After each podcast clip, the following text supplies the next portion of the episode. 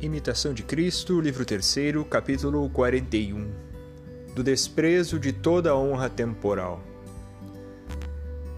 Diz Jesus: Filho, não te entristeças por veres os outros honrados e exaltados, ao passo que tu és desprezado e humilhado. Ergue a mim o teu coração até ao céu, e não te entristecerá o desprezo humano na terra.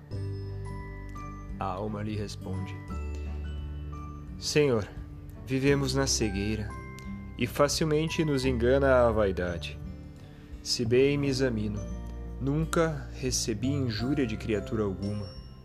Não tenho, pois, motivo de justa queixa contra vós. Mas, porque cometi tantos pecados e tão graves contra vós, é justo que contra mim se armem todas as criaturas. A mim, pois, com muita razão, cabe confusão e desprezo. A vós, porém, louvor, honra e glória. E enquanto não estiver disposto a querer de bom grado ser desprezado e abandonado de todas as criaturas, e ser tido absolutamente em nada, não haverá em mim paz e tranquilidade interior, nem serei espiritualmente iluminado nem perfeitamente unido a vós.